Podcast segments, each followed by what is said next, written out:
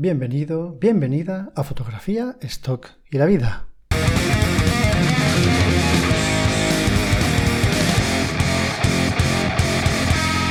Muy buenas a todos, ¿qué tal? ¿Cómo estamos? Yo muy bien, por aquí, gracias. Hoy toca podcast de estos de revisar un poco la situación actual de mi vida de fotógrafo de stock. Recordad que ya soy eh, exclusivo de iStock, por lo cual eh, para ver todas las estadísticas y demás, hoy solo tengo que entrar en iStock, que es mucho más sencillo para mí. Así que por esa parte genial. Ya se acabó el ir entrando en una agencia, en otra, ver esto, lo otro, ir sumando y volverse un poco loco.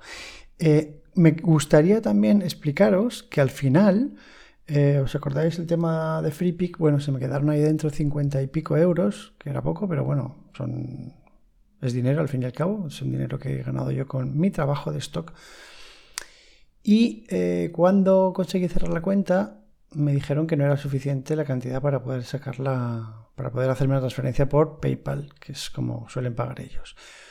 Pero una chica muy amable al final de tanto hablar, conseguí que me explicase que si en vez de PayPal utilizaba Pioneer, eh, o Pioneer, no me acuerdo cómo es, Pioneer creo, pues ahí sí que el pago mínimo era 50, por lo cual ahí podía sacarlo todo. Entonces me di de alta de en Pioneer, todo el, todo el rollo, y lo que pasa es que los días de pago, eh, creo que eran los 9 de cada mes o una cosa así. Bueno, el caso es que me di de alta de Pioneer, en, me volvieron a activar la cuenta en, en FreePick para que pudiese cambiar el método de pago de PayPal a Pioneer. Tuve que esperar el día no sé qué para que se generase la factura, darle que sí, bla, bla, bla. Bueno, al final ya lo he cobrado, así que finalmente ha acabado todo bien. He cerrado la cuenta de FreePick Iba a decir sin problemas. No, sin problemas no. He, conseguido cerrar la cuenta de FreePick, he conseguido recuperar todo el dinero que había generado, la he vuelto a cerrar y mm, hasta luego, Lucas. O sea que ese es un tema que ya está solucionado.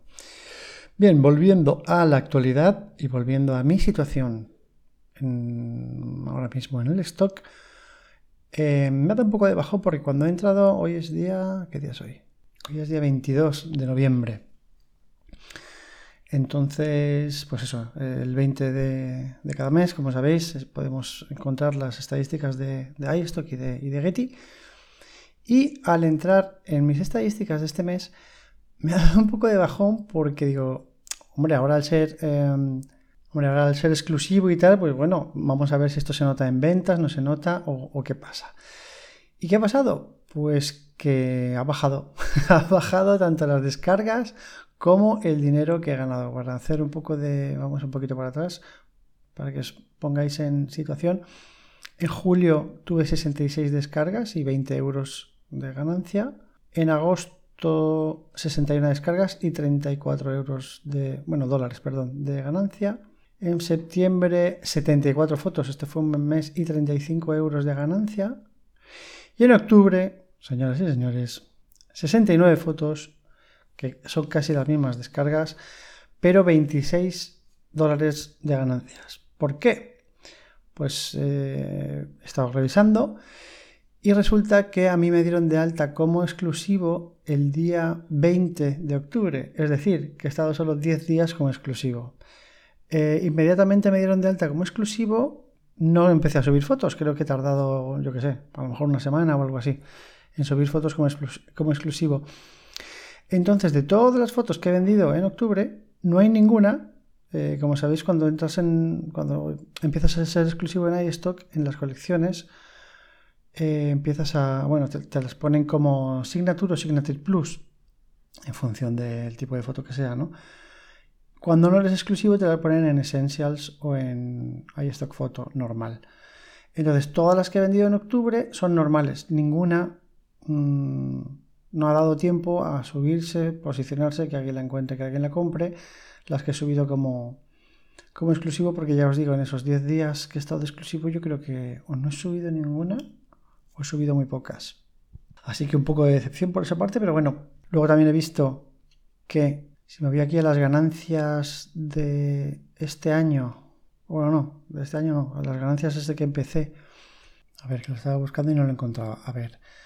Eh, Aquí tengo las ventas desde que empecé. Entonces, Todo va subiendo, subiendo desde el principio. Papá, papá, sube, sube, sube, sube, sube, sube, sube, sube, sube. Y por ejemplo, en. Sí, la única bajada que tengo así fuerte es en, en julio, que bajó con respecto a. Uf, desde febrero todo subía y en julio baja hasta niveles de, de febrero. Luego pega un subidón otra vez fuerte en agosto y en septiembre vuelve a subir y es en, octubre donde pega un bajón que se queda a niveles, bueno, en realidad es, a ver, a ver, no tengo en cuenta ni marzo ni junio porque, es, o sea, son, tienen muchísimas, muchísimas ventas. Es una burrada, no sé por qué, la verdad. Pero creo que fueron por esas fotografías que, que me compraron tan caras que no lo cuento porque sale un poco de la media, son cosas excepcionales que, no tiene sentido contar en una estadística a largo plazo. Entonces, quitando marzo y junio, que son esos dos meses fuertes, este octubre, a pesar de que ha bajado con respecto a agosto y septiembre, es el tercer mes más fuerte desde que empecé.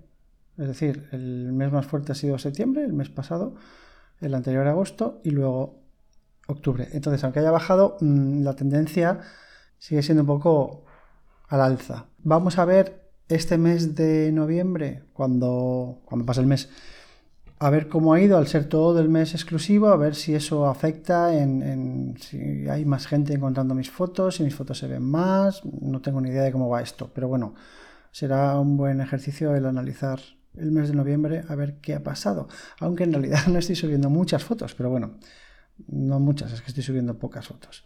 Pero bueno, simplemente eso, quería poneros al día y al corriente de cuál es la situación ahora mismo en iStock, en iStock y en, y en stock en general. Aunque ha bajado, iStock sigue siendo eh, una agencia que me da, dentro del portfolio tan pequeño que tengo, me da bastantes beneficios en comparación con las otras que tenía que me daban nada. Entonces, pues nada, de momento no puedo decir si estoy arrepentido o no de haberme hecho exclusivo, porque ya os digo que no hay datos para ver eso, pero bueno, eh, tienen que pasar muchos meses para sacar ese tipo de conclusiones. Pero de momento yo estoy contento, yo estoy tranquilo, lo hago solo en una agencia, me quito de rollos y, vamos a ver qué va pasando. Ha sido un capítulo cortito, pero bueno, yo creo que esto estaba pendiente y tenía que hacerlo.